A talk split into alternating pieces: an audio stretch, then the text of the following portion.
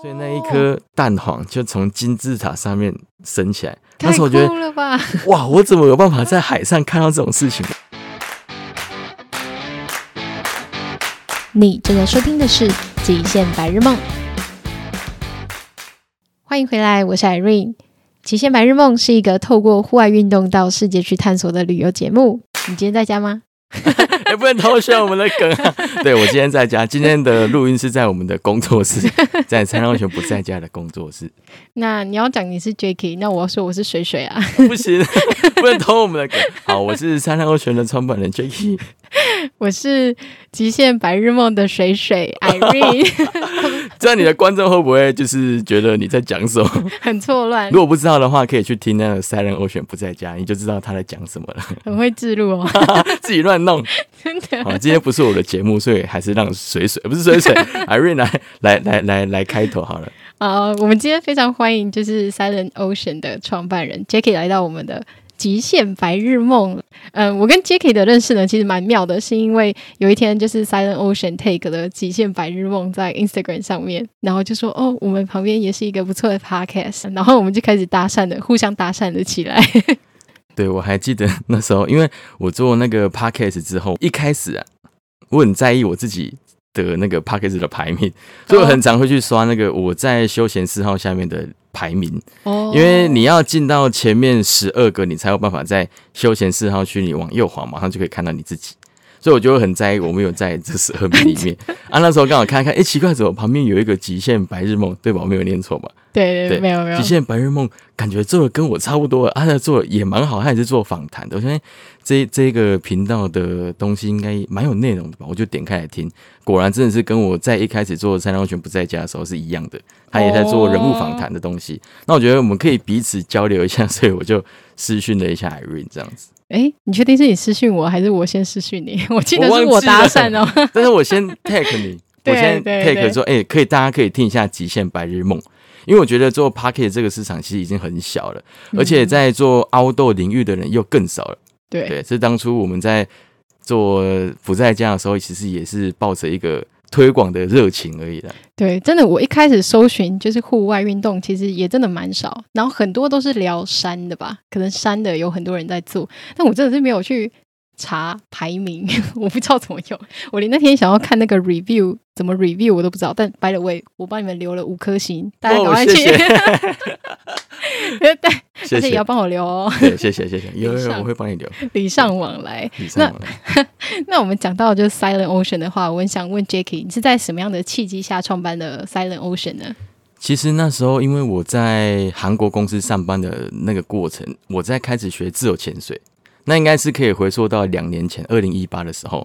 那时候我学了自由潜水之后，我发现水上活动这个东西对我的人生的帮助，带给我还蛮正向的一个积极态度的。因为当初你也知道，在外商公司上班的时候，生活的压力是非常的庞大哦。所以那时候我在海里去做自由潜水的活动的时候，其实整个人就觉得有被大海抚慰的感觉。然后那时候因为这个想说这样子的一个经验，我是不是可以办法传达给其他的朋友，嗯，那因为水上活动它不只有只有 free diving，也不只有 scuba，它有很多像是我们品牌比较常做的是 stand up paddle 啊，就是立桨这个东西。那我觉得如果有一个平台是可以去做推广这一些户外运动、水上户外运动啊的平台的话，其实对台湾人的生活帮助应该是会蛮大，因为台湾自诩海岛国家，对，对对。可是呢，在海上活动不盛行的状态之下。你该如何去称为自己是海上海岛国家呢？所以那时候我就秉持一个算是我自己想的理念啊，就是我想要透过比较平民化的教育以及推广式的宣传，去带给大家说，哎，海洋其实是很漂亮、很美的一件事情。嗯，那我们不一定是要来参加我们的活动，那像做到 Podcast 也是另外一种形式上面的推广。就我把我想要传达给大家的知识丢在这个平台上面之后，大家有空没空都可以来收听嘛。收听的过程就可以知道，哎，这些 outdoor 人在户外做了一些什么事情，对，然后做了一些比较值得分享给大家的东西。我觉得这个是一开始在创立三安全品牌，我想要带给大家的事情啊。那我们也正在往这个方向去做努力当中。虽然今年碰到疫情，夏天的团数非常的少，可是我们还是。持续的耕耘在我们的线上节目的推广。嗯嗯，他们的节目真的是非常多元，就是虽然是推广台上的户外运动，但是你们像最近有讲那个科。鹅啊，鹅啊，鹅啊，对对对对，对，我对，呃，我台语超烂的，鹅啊，本来鹅啊，本来本来还要说就是我要用台语来录音，咖喱烘温，我看还是买 好啊，我看那还是用国语的喝。我我阿妈都会笑我的台语，对，反正就是他们的各种层面的访问都有了。其实也不止访问，还有沙龙啊，或者是或者说故事。对，其实我们想要做的东西，因为访谈对大家来讲可能是一个比较太专业的东西。因为像我们之后会开始重启访谈，下一集访谈的节目主题就是攀岩嘛，我们会请那个白日梦。极限白日梦的 白日梦就是我，就是我。对，白日梦让我们的节目艾瑞水水，对，艾瑞水水来节目上聊攀岩。但是因为很多人对于攀岩这个东西是什么，其实他可能还没有深入的接触，所以我们在做访谈的过程当中，有些观众可能进不来我们的节目，就你没办法去营造一个气氛，是哎，我觉得我很享受主持人跟那个来宾在聊攀岩这一块东西，共鸣，共鸣的东西会很低，所以我们想说可以再呃加一点。轻松的东西，像在疫情当下的时候，我们就开始在聊故事嘛，说一些户外人的故事，解了大家不能去户外的渴，对，感觉啦，我们自己觉得是这样子。我们做这个主题单元的想法是这样子。那我们想说，那这样子的话，是不是又有一点太浅了？因为我们聊家常、聊户外、聊一些比较平民化的聊天内容，可能大家对于知识的吸收没有那么的强烈的时候。我想说啊，不然我们加一个讨论的议题来好了。Oh, 像我们后来就录了一个 Outdoor Salon 嘛。对对对。那其实这个东西对我们来讲都是非常繁重的、繁重的、非常繁重的资料收集过程啊。因为大家有在看很多像是志祺七七，他们都会每天七分钟，然后每周七天都上一个议题式的讨论。我觉得他们真的是非常的太厉害，对，高手过招。我，我光一周要上一次，我都觉得非常的痛苦了。哦，我感受到了。没有，你现在一周上两次，你超强。因为另外一次，另外一次是另外一次是属于聊天式的内容，像我们现在这样子，嗯，聊天是比较轻松的。那另外一集是真的要认真收集资料，不管是 interview 的还是 outdoor salon 的，对我来讲都是一个很繁重的内容啊。哎、嗯，但我做的蛮开心的。可是就算聊，也要聊得很有内容，也非常难哎。就对对对，有时候不能空洞。对。所以大家 Podcaster 不好当，真的共勉之。那你刚刚有讲到就是立桨这个东西啊，其实我本人没有玩过立桨，我有听过。然后我想问说，你为什么会开始就是从 diving 然后到立桨这个过程？那它的魅力是什么呢？那时候在 free diving 的时候，你会看到你在因为 free diving 的过程当中，你是在海上，你会挂这个浮球嘛。那有有时候会在龙洞那边看到很多人在玩 SUP。哦，从那时候开始，我才知道，哎、欸。不只有 free diving 跟 scuba diving 这种事情可以在海上去做娱乐之余，你还可以玩像 SUP 啦，或者是独木舟这种东西。像 Irene 的前几集也有提到，有一个北欧的朋友在北欧那边划独木舟，对吧？我没有讲错吧？没有，是台湾的朋友去北欧划独木舟，是台湾的朋友在北欧划独木舟。对对对，我那时候就想说，如果我可以在海上划着船。然后边滑，然后边浮潜，或者是边自由潜水的话，是不是一件很好的事情呢？我当初的想法只是这样子。嗯，那因为我高中的时候就是本身是龙舟队的选手，哦，所以那时候我有在划龙舟，我划船，好猛啊！我对划船其实还蛮情有独钟的。嗯，虽然我在高中划船的经验没有像其他认真的划船队来讲是那么的博大精深，但是我曾经接触过划桨的运动。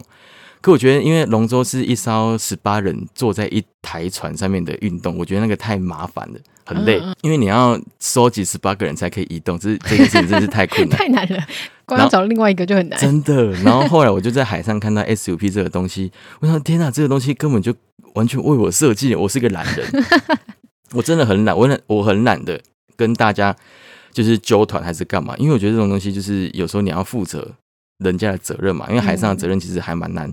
还蛮难去区分的，对，所以那时候我想说，哎，SUP 这个东西对我来讲应该是还蛮有趣的，所以我就去试了一下。那当初在尝试的时候是跟着我的学长，他带我去滑 SUP，因为一张板子也要几万块，对，如果你你没有那个兴趣，没有那个热忱的话，你去买一张板子放的就是生灰尘而已。真的就是一大笔钱就这样丢下去。对，所以奉劝，如果大家听完这一集之前有想要来 SUP 的，可以来找我们。对，先 来这边体验，先来这边体验。对，好，Sponsor by Sponsor by Silent Ocean，Thank you。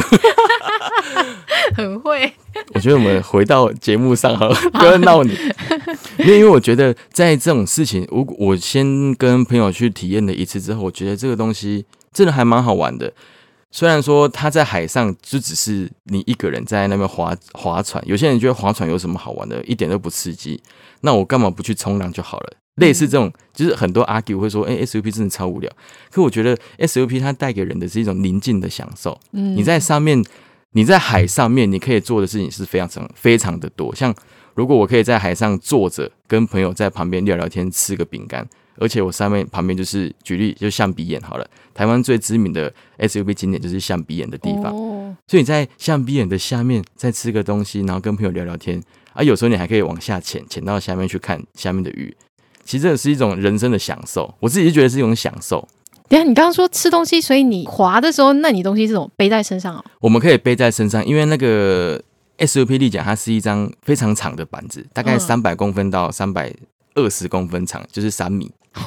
很长，它的浮力很强，嗯、所以你可以在上面坐着，也可以站着，也可以。嗯，那你在滑出去的过程当中，因为你的板子很大嘛，你的人只占了一点点的空间而已。对，所以你在上面你可以放很多器材，picnic，Yeah，海上 picnic 就是这样子。因为很多人都提着一个箱子出去，放在前面，有些人还会坐着 SUP 出去钓鱼。哦，对，因为旁边还放着个渔货是吗？对对对，就是他们会钓竿啊，然后他们还会自己组装小椅子放在 SUP 的板子上面去。What？对，就是 SUP 它其实可以玩的非常的开心。那 SUP 跟独木舟有两，我觉得自己觉得最大不同的是，因为 SUP 它是一个方便携带的东西，它只要充气就可以。对对对。对，那因为独木舟是对体积还蛮大，就是硬的，你要一定要开货车或者是箱型车，或者是上面载。车顶架才有办法去实现说，哎、欸，我想要到哪里都可以玩 SUP，哎、欸，嗯、才可以玩独木舟的这件事情嘛。对。那当初我也选择 SUP，就是我去体验了 SUP 之后，我发现这个东西对我来讲是非常的适合的。因为我个人就是像刚刚讲，我真的很懒。我如果一个东西可以塞在我的后车厢，我就可以出去玩水，那有多好？哦。就从这个契机开始，我就接触了 SUP，然后我就自己买了自己的板子，然后就跟着很多朋友去东滑西滑啦，然后。滑一滑之后发现，诶，如果我想要带朋友玩的话，那该怎么办？那我是不是要去找一个就是公认的机构去学习立桨的教学？所以那时候我就去跟台湾的一些发展协会去学了立桨的教学方式，就也拿到一张教练的证照。虽然说在台湾这个立桨的教练证照其实有跟没有是一样的，因为它不归属在体育署下面任何部署的管辖。哦，所以那个执照是谁发的啊？协会。还有一个东西叫协会，嗯，就什么立桨协会啦、独木舟协会、各种协会，有各种协会。但是因为台湾的体育署对于这一种，呃，像 SUP 的活动，它是没有任何的管辖的，所以它不会有一个体育署下面的 SUP 证照，所以是没有这种事情的。只有很多什么澳洲冲浪协会或者是澳洲水上协会发给你一张教练证，所以客人有时候在问说：“哎，教教练有没有证照？”的时候，其实这种东西就是说是多问的，因为台湾是没有这种。没有规范的，嗯，可是因为如果你想要出来教课的话，其实你要让人家知道说你有一点背景，所以我们都会跟大家说，因为、我们有教练证照，不管是哪个协会协会发的，都是一个认一个认证，就是一个认证这样子。哦，原来如此。因为我其实一开始想说，哎、欸，你划龙舟，你为什么不选独木舟？嗯，所以就是因为它的便利性，便利性。哦，所以 SUP 不能双载是吗？SUP 可以双载，因为像我们选择的板子，如果长一点的话，就是像到三百三十公分以上，厚度比较厚，大概十五到二十以上的，就是它的浮力很大，就可以双载。嗯，但是感觉好恐怖哦！如果另外一个人就是摇晃的话，是不是？其实不会啦，就掉下去。你有下，你有掉下去过吗？当然会啊！但是，但是那是通常，通常我可以先跟各位听众朋友说一件事：你要在 SUV 上面翻船，其实是非常的困难的一件事，除非你自己白目。我是讲认真的，因为它板子真的很大，你就想象你的桌子放到海上的那种感觉。你说这一张，我们现在眼前的这张比这张还大哦，比这张还大。我们现在眼前这张是一百乘九十吗？一百二乘九十，一百二，对，目测的很准的，对，一百二，差不多桌子的大小，对，大概两两到三张桌子的大小，它浮力其实是很大的，太夸张。对，你要在上面，我曾经用一张小的板子，我们叫十寸的板子，大概坐在上面有可以坐到四个人以上，虽然这是好玩的，不会不不会沉下去。但是四个人站着还坐着？坐着坐着。哇，站着站着一定会一定会跌倒了。龙舟哎，对，就是类似龙舟的概念，就是也 SUP 有很多奇奇奇怪怪的玩法。哦，哎，这真的是超乎我想象哎，因为其实我想象的也是，可能大部分人想象就是一个人，然后站在板子上，然后滑出去，再滑回来。其实类似这种的立桨其实是很多。我们也是比较推崇这样子的立桨，我们比较喜欢客人是一人一张板子，因为我觉得你这样子才有办法去享受立桨带给你的乐趣。嗯，因为我们在做 SUP 的推广的时候，我们最想要做的一件事情是，我可以在任何的地方，只要有水的地方是安全的地方，我就可以下水去体验水上活动。嗯嗯，所以我们最近开了很多都市的水上课程啊，像是在公馆的宝藏岩下面也可以滑 SUP。真的哦？对，就是你只要背着板子去到那个地方，我就跟你说下水点在哪里，你就学好一些基础之后，其实你在台湾的任何一个水道，你想要下水，基本上不会有太大的问题。所以它是在河上呀，yeah, 在河上，在河上，欸、就是你在河边骑脚踏车的时候，你就可以看到旁边有人在滑 SUP，那相同的，哦、对我觉得这种事情是非常的好的，因为像 Irene 有在英国待过，应该英国的运河，对运河应该也有人在划船呢、啊。对，有没有？他们是直接开船，直接开船，或者是 划划独木舟，或者是 SUP，或者是观光渔船。对，那我觉得其实台湾很适合做这样子的运动推广。嗯，台湾自诩海岛国家，所以我觉得这种东西如果可以做到的话，我觉得是蛮，我自己会觉得还蛮兴奋的。对，其实台湾还有哦，要讲到这么严严肃的那个话题，要讲到台湾的法治什么之类，还有待加，还有待加强。可以去听《三郎温泉不在家》，应该是第八集，我记得我们在 SUP 上面有、这个。哎、欸，现在这支记号已经画到第五个了，一直在推广。对，难得上一条节目。对对对，无止境置入。无止好，我就可以可以可以。对对对。那所以像你刚刚讲的，听起来好像嗯，就是那个立桨在很多的地方都可以玩，它比较没有什么场域限制。应该是没有什么场域限制，可是台湾有一些地方的地方法规还没有开放到很 open。嗯，因为台湾中央政府是说，呃，如果现在是山海解禁的状态之下，你只要有山有水的地方，你想要做什么事情都可以。嗯，那你只要负责，假设你出事的话，你自己去做伤害的索赔就好了，不要找政府。哦，你出事你自己负责，我就开放给你，这是中央的指示嘛。可是地方的指示是说，这个地方我管不到，所以我要禁止你下水。很多地方都是地方的政策跟中央的政府的指令是抵制的哦，oh. 那这种东西就是有赖就是水上团体协会去跟地方去做协调抗衡嘛。Mm hmm. 那像有时候像台北就是比较比较开发的都市，虽然很多地方的政策是跟着中央的指示走了，所以像我们刚刚提到的那个地方可以下水，是因为它就是有开放。嗯，所以你在下水之前最好还是先问一下这个地方有没有开放，但是基本上很多地方都是有开放的啦。哦，所以你们都是先上网看到这些资讯，然后去找到那个开放的地点，再去开发你们的路线。对对对对，再去玩这样。对，或者是有人在的地方，就是可以滑的地方。哦，对，这是最简单的判断方式。看有看到有人滑，反正就就说，因为他滑，我也要滑。对对，基本上是这样子。但你就不要在那种告示牌下面说什么写禁止游泳的地方在游泳就好了，嗯、这种东西就是很容易被 argue。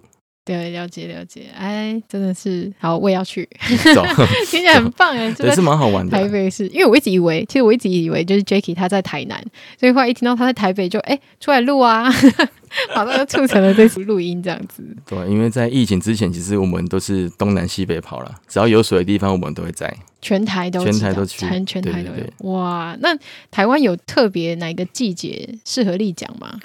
其实我觉得台湾一年四季都还蛮适合，只是说夏天会比较多人想要出来玩，因为它是毕竟是水上活动嘛。可是因为夏天你要知道，立桨这个东西它跟一般的浮潜、跟一般的 free diving 是完全不一样的，它是站在板子上面的运动，所以你会知道，不是 会晒太阳，会晒太阳，吹风。所以其实我个人比较喜欢玩立桨的季节是在九月之后，会比较凉爽一点。嗯嗯嗯。但是因为呃，六月到八月这个中间，其实是大家最爱玩水的季节，所以我们在这一个中间会有比较多的来客量，这是正常的。所以台湾的旺季是夏天，但是我自己个人比较推崇的是可能十月之后。嗯，虽然说十月之后海边有些地方是不能去的吧，因为台湾吹东北季风嘛，冬季的时候，所以东东面的东面的那一些海域基本上都去不了。像是台湾的比较知名的观光景点，像龙洞啊，或者是象鼻岩，或者是龟山岛，会被吹走？不是，你在你在你在上面会 因为海浪的关系很容易翻船哦，你也很难去行驶。哦，是浪不是风。嗯，海象不好。冬天的东北角的海象是不好的，可是往南走，西南边的海象都是非常的好的，像垦丁的万里桐啊，或者是那个南湾那边，或者是那个叫什么加热水，不是加热水，那叫什么？快出水口啦，对，出水口那边都是还蛮漂亮的。或者是有时候我们会在都市开一些课程嘛，像台南那个地方，就有一些运河都可以玩。哦，所以就是看着季节，然后去不同的地方玩。对对对，主要是这样子，浪，浪潮这样子。哦，好酷哦！那你觉得立桨它最大的危险是什么？最大的风险？最大的风险是当你在从事这件事情之前，你根本不知道你的能力在哪里。因为其实我们遇到很多的客人来之前，都会说：“哎，我想要去象鼻岩。”这种事情本身是好的，因为象鼻岩的风景是很漂亮。我可以下节目之后给 Irene 看一下那个象鼻岩的风景是有多漂亮。哦，我们将把它放在 IG 上，大家一定要看看我们的 IG 哦。没有问题。对，因为这种东西叫做开放水域，开放水域最大的危险就是会有海流。嗯，因为你在新手新手你在划船的能力，其实没有像我们这种有经验的人来说是好的。所以你很容易被流走，流走之后你要怎么办？你是划不回来的，因为海流的速度是你没办法想象的。我、哦、听起来好可怕。对，不是你在平静水域里面是可以，就就算被流到岸边，你就是赶快划回来而已。嗯。可是，在开放水域里面，你只要一遇遇到起流的状态，你就很可能不见，你就可能从象鼻眼就是东北角那边流到日本去啊！认真的。对，所以我觉得玩 SUP 最危险就是你不知道自己的能力在哪里。嗯，这是一件最危险的事情，因为在台湾比较多人在推崇的 SUP 是属于观光式 SUP，就下水拍照、空拍打下去，我觉得哇好漂亮，所以我想要我喜欢这个东西。但是我们想要推崇的是，在玩 SUP，你要有安全上面的掌控嘛，所以你要先学着怎么去操作这一台船。它虽然看似非常的简单，但是它其中有很多的奥义在，就你要怎么去操控你的船，可以让你的。整个流程、整个航程是舒服的。嗯，听起来要考量很多的外在因素。对，外在因素其实还蛮多。所以你们在放你们就是那些体验者下水的时候，是不是也会考量到，如果他要到 B 点的时候，那个水流如果从另一边考量，反正你知道我说什么吗？呀，yeah, 我知道。那你解释。应该是应该说我们会考量今天的流向是怎么样子的。假设我们下水点在 A 好了，A 往，然后 A 是在西边，然后我们要看的点是在 B。那个出水点在 B 哈，就是从 A 流到 B 的过程之中，如果是顺流的话，会比较方便。但是相同的，通常我们都会是 A 点下，A 点上岸，所以海流的因素对我们讲没有太大的，没有太大的重点。因为像 A 点下，你假设是顺流流到 B 好了，你还是得回来啊。啊，对。对。但我们比较会看的下水点因素是当地的地形条件，因为像台台湾的东北角很多都是礁岩地，那你在海岸线要下礁岩地，你要非常的注意你的板子。啊，刮伤会刮伤，一刮就会破掉，或者是说你要注意的是客人的安全，因为礁岩地你在近岸的礁岩地很容易因为地形的关系，海浪打到近岸的时候，浪会卷起来，这时候你的客人可能就会被浪给卷走。哦，所以你要去挑选那一天的风向跟风浪是好的，然后你要挑选好的下水点，让客人去做下水的动作，这样子。哦，那你们目前为止有安排过什么样长程的？就是比较像刚刚说的那个，就是从 A 点然后到另外一个岛什么之类的这样子的行程吗？岛、嗯、的行程之前我们本来想要说要开粉鸟林的行程啊，但是粉鸟林在哪？粉鸟林在宜兰哦，对，但是那个课程是算是比较长距离的，我们目前还没有办过。但我看坊间很多呃，就是其他的 SUP 团体，他们做的还蛮好的，是他们从高雄的。东港滑到小琉球，吓我一跳！我刚想说要滑到宜兰，真的是吓死我。没有啦，高雄东港滑到小琉球，或者从宜兰滑到龟山岛，很远呢。对，但是这种东西就是你要有一定的滑行航行经验，因为整趟行程可能要十几公里以上，你要你要思考你有没有这个能力。对啊，对，而且不像独木舟，我一直以为独木舟才能长程的，没有 SUP 也可以长程的哇！但是重点是你要有船在旁边跟啊。Uh, 我觉得任何的开放水域的长城活动都是要有船在旁边跟着借护的，才有才有安全性考量。就像骑脚踏车环岛也是一样嘛，你如果要环一整圈，最好后面有补给车。哦，太华丽了吧？因为我们老了。我想说，我正想要去环岛，你跟我说这个要个补给车，因为我们老了，因为对老了。所以哦，所以你们通常你们会办这样子的活动，你们也会旁边会有一个差点讲补给车，也会有一个。补给船在旁边吗？如果之后要办的话，会，因为我们才我们还没有办过，嗯、我们是还没有办过，我们只有私人，就这种就是节目上面偷偷讲这种私人自己跑去玩而已。大家所以大家一定要跟他讲说，我也想报名这样。当你累积到一定的人数，你就不得不开了，不得不开。有了，今年本来六月的时候开了很多龟山岛的海域活动，嗯，就是牛奶海嘛。我相信 Irene 应该最近有听过蛮多这些事情的。那因为疫情的关系，整个六月到八月都不能下水，所有所有的团都取消了，也是蛮可惜的。真的，对啊。那九月有可能？九月海象不好了啊！可是你刚刚说九月你才会想要去滑，不是吗？我就会挑场域哦，对，就变成九月不适合这里这个区块，太可惜了。对对对。所以你刚刚讲的那个牛奶湖，它为什么是牛奶的颜色？它因为它是海底火山，它旁边有海底海底喷泉，就是它的。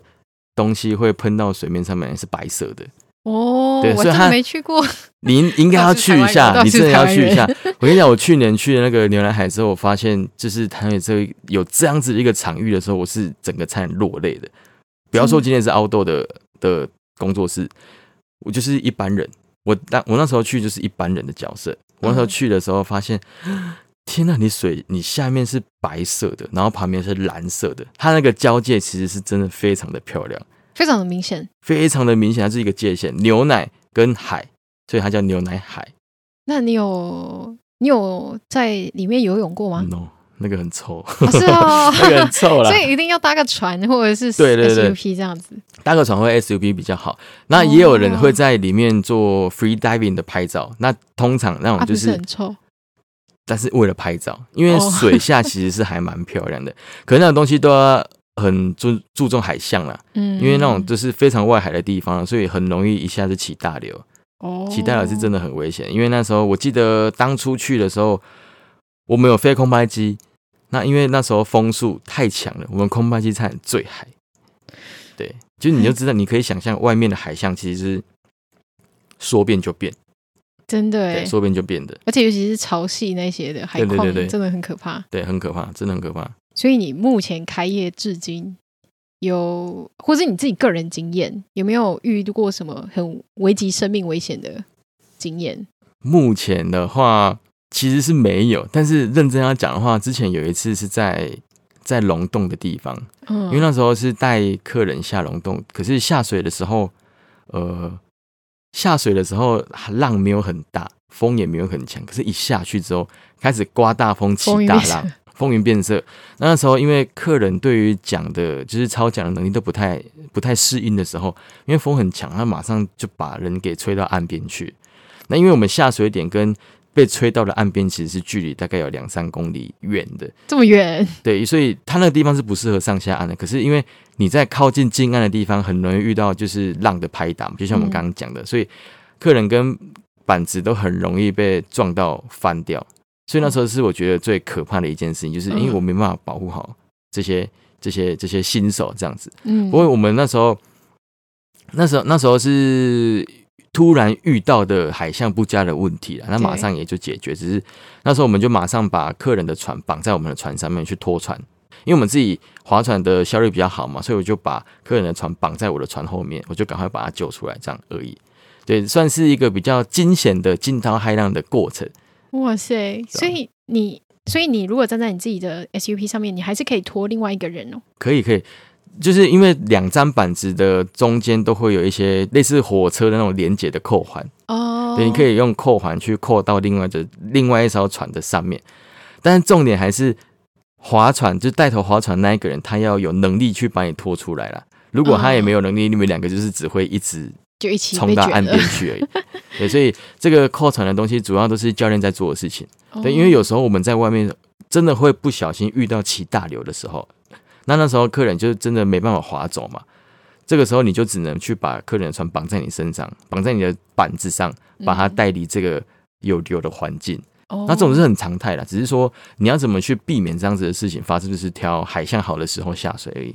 嗯，啊、那你刚刚讲到就是这个滑是要有技巧，所以你觉得 SUP SUP 的划的技巧是什么？我觉得主要是你的整个身体的协调性的，因为有些人只靠手在滑，但是我们在滑的时候，你连手、肩膀、腰到脚，你所有地方都要施力，一连贯的，就跟我们在滑龙舟是一样的。脚也要，脚一样，因为你要站着板子，然后你脚在滑的时候，你要微微的半蹲。哦，那你半蹲的时候，大腿就要施力。如果你不施力的话，你在滑的时候，你很容易往前倾。你往前倾的时候，你就会往前快要跌倒的样子。这时候你的桨就有可能插不满水，或者是说插满水之后，你要往后拉，拉不起来。嗯，所以它中间的技巧其实是还蛮多的。你光从讲的下水的角度，以及拉到后面的位置要多少，那你在拉起来的过程当中，你要用什么姿势去出水，这个东西都是非常有技巧的。但是对于新手来讲，我们只要可以前进、后退、转弯就可以了。我看到有一些人会坐着或跪着或站着划，哪一个是最省力的啊？诶、欸，如果要以我们来讲的话，当然是站着是最省力的，因为站着的话，你整个、嗯、对，因为你整个人的身体其实是都可以使用到所有的肌群。当然，你坐着的时候是最轻松的，为什么？因为休息，嗯，是在休息。那这个东西就要看每个人的华丽讲的目的是不同的，因为像站着的时候，有时候我们就想要。快也想要运动，或者是想要滑长城。你滑长城，你用坐的话会很累。哦，是哦，是因为坐着的话，你滑的嗯、呃、距离比较短嘛。因为我想说站着的话，那个施力不是比较长，不是应该比较累吗？但是会比较快，会比较累，但是它的效率会是最好的。哦、我们讲效率好了，就是它的站着的时候滑的速度是最快的，坐着的时候是比较慢一点，因为你能施的力就只有一半而已。嗯，对，可是这个就要看每一个人在滑行讲的力道上面是差很多的了。我觉得这个讲可能有点太深，可是我觉得站着跟跪着跟坐着，其实三个姿势如果对于新手来讲，其实都是一样，只是站着你会比较累一点，因为你在站着滑行的时候，你整个身体连脚都要出力，哇，你滑一半就会觉得不舒服。嗯、呃，我一开始还对我真的把 SOP 想的太简单了，这样听起来就是其实技巧很多，对，蛮多的。那你觉得你目前为止，不管是在台湾，或者是你可能有在其他地方滑，有哪一次就是最印象深刻的经验吗？我那时候其实说最印象深刻的经验，应该是在芙蓉的内河看日出的时候哦，因为很多人会觉得是在海边，对不对？可是我觉得海边看日出真的很还好。怎么讲呢？因为我们其实我们这种这种工作人啊，就是很常在海边看日出。可是我在内河看的日出是不一样。我在芙蓉那边看的日出是，因为它有一个沙滩，嗯，它下水的地方是一个，反正是一个吊桥的下面嘛。我下水滑到沙滩的时候，太阳从沙滩上面升起来，然后刚好那个沙滩，因为芙蓉不是都会有那个沙雕季嘛，刚好那时候是一个金字塔的沙雕季。哦，所以那一颗蛋黄就从金字塔上面升起来，太酷了吧！哇，我怎么有办法在海上看到这种事情？我是这个人是觉得还蛮兴奋的。嗯，对，他去年的八月的事情。对啊，我正要问，所以那个沙沙雕季什么时候会再再办一次？没了。但是你只要在沙滩上看看那个日出，我觉得也是蛮爽的啦。当然，就是你要坐在板子上，然后跟朋友一起玩的时候，因为，我觉得这个东西带给我一种视觉的冲击。以及体验上面的感受、嗯，所以你们一大早就去那边哦？对，我们大概因为我们要带客人嘛，带客人大概是两点多就要出门，两、嗯、点多出门，因为我们从这个综合的工作室去到去到芙蓉大概要花一个多小时，所以大概三点多到，啊，因为我们还要打气嘛，就是要 setting 嘛，因为我们没有开那种大型的货车，所以我们要 setting 大概要花个半个多小时，那因为。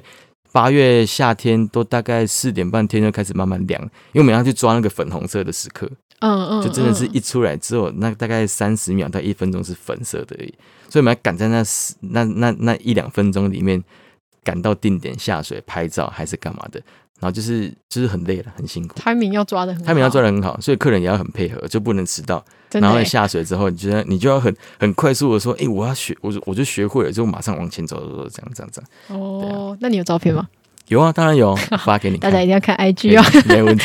硬要一直讲，那你觉得就是你最台在台湾最喜欢的呃立桨的地点跟行程是什么？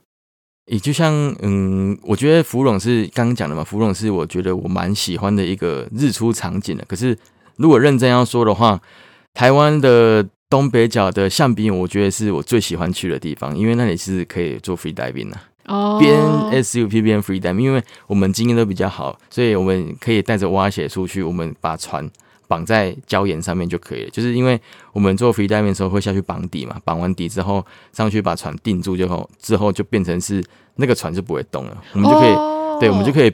在定点去做自由潜水，然后边玩 SUP，累了之后就上 SUP 板上面去做休息、晒日光浴。哎、欸，好棒哦！哎这太赞了吧？对、啊，这个就是我，他也不会浮走。完全就是一开始在学完 free diving 之后，接着学 SUP 的，算是我的一个小小的梦想吧。就是我想要这样子做，啊，也真的是做到。嗯、我觉得这种东西是还蛮好玩的，对啊，而且结合不同的运动，这样真的很酷。对对对，改天。所以你在台湾也有这样子？有啊，在象鼻眼或者是在龙洞，其实我在蛮多地方都有这样子做过的，嗯、就只差没有在那个象鼻眼上面攀岩。改天可以教你教你教我们攀岩。呃，如果今天我要学，我先学自由自由潜水，然后再学 SUP 的话，就可以去哎，对 SUP 对不对？Yeah. 然后就可以去找你们一起去那边体验，对不对？对啊，但是因为我觉得 SUP，我为什么会想要先从 SUP 开始推广，是因为我觉得所有水上活动。SUP 算是最好接触的一个东西，因为它很轻松，它很简单。